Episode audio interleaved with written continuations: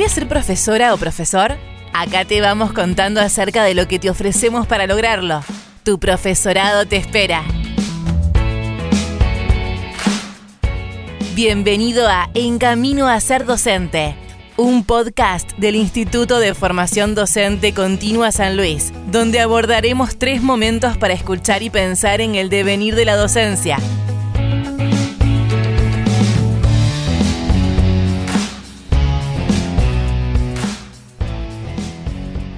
Hola, mi nombre es Gabriela Micheli, soy docente del IFEDC San Luis. En este tercer momento te invito a que pensemos juntos en el camino de la formación docente que te ofrece el IFEDC.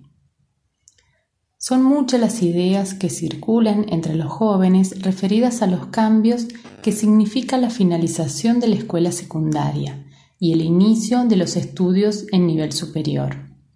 En esta instancia surgen preguntas a las que no siempre se encuentran respuestas seguras, interrogantes que se constituyen en señales propias del encuentro entre los ingresantes y la educación superior. Preguntas como por ejemplo, ¿cuál será mi vocación? ¿Qué voy a estudiar? ¿Qué es lo que me gusta? ¿Tendré las capacidades necesarias? ¿Podré adaptarme a la vida al nivel superior? ¿Podré estudiar y trabajar a la vez?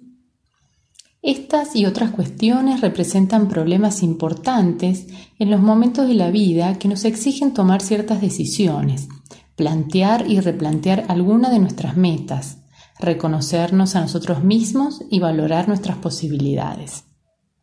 Aunque sin duda todo ello supone asumir responsabilidades personales. La búsqueda de respuestas o de alternativas posibles es un camino que se puede compartir, un viaje en que la compañía y la ayuda de otros se vuelve indispensable.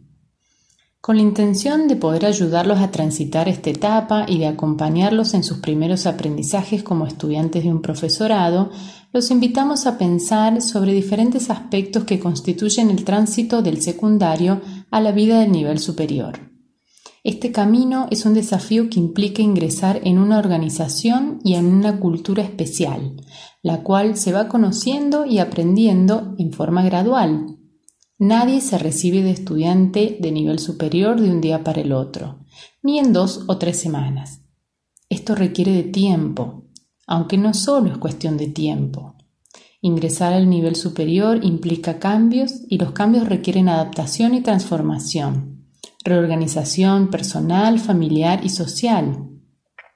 Estos procesos son propios del crecimiento y se dan en una etapa de la vida en el que se modifica tanto el afuera como el adentro.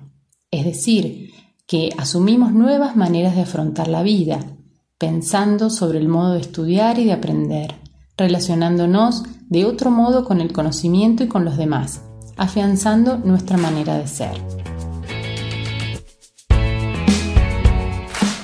Estás escuchando En Camino a Ser Docente, un podcast del Instituto de Formación Docente Continua San Luis.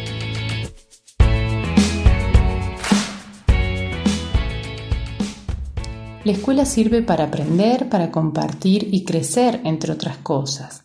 Es el espacio que ya se había convertido en familiar, en el que las reglas y los códigos eran claros y permitían responder en forma segura pero al finalizar la escuela y al comenzar los estudios en el nivel superior, se sienten las incertidumbres de no saber cómo actuar, de qué manera organizar el tiempo, a quién recurrir, a dónde ir. La sensación a veces es como de vacío, porque ya no nos sentimos estudiantes de secundario, pero tampoco todavía de nivel superior. Las situaciones nuevas nos enfrentan con sentimientos y pensamientos contradictorios y simultáneos. Por ejemplo, no veo la hora de terminar la escuela, no aguanto más, y al mismo tiempo mi escuela es genial, no quiero que termine. En parte esto ocurre porque en nuestra sociedad la finalización de la escuela secundaria está marcada como un punto de inflexión en la vida de los jóvenes. Hay un antes y un después que es marcado por la familia, por los amigos, los profesores, con preguntas que se hacen eco de las propias. ¿Y ahora qué vas a estudiar? O lo que es más determinante aún, ¿qué vas a hacer?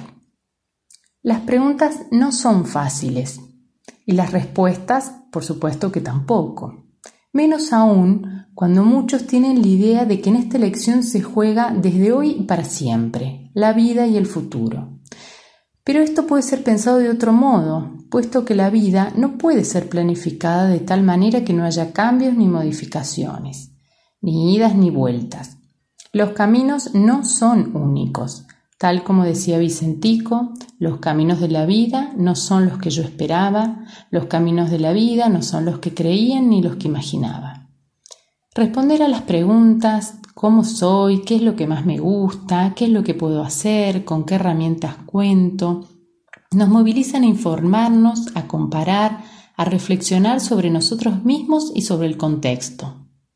Para que el recorrido por este audio te sea útil y te pueda conducir a poner en práctica algunas sugerencias, es muy importante que te asumas como protagonista, poniendo en movimiento tu voluntad y tu deseo de crecer para superar los pequeños o grandes obstáculos con que te puedas encontrar, para acercarte a los objetivos que te vayas proponiendo en esta etapa de la vida. Estudiar para ser docente significa amor por la tarea de enseñar. Significa que en nuestro camino nos hemos encontrado con otros docentes que han configurado nuestro modo de ser, porque en nuestro interior está el deseo de enseñar, de vincularnos con estudiantes e instituciones, como algo mágico, con la tarea de enseñar como un encuentro con el otro y de poder construir juntos un conocimiento.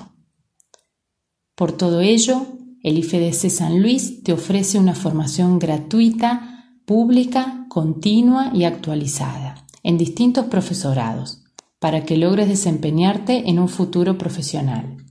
Si elegís ser docente, elegí el IFEDC.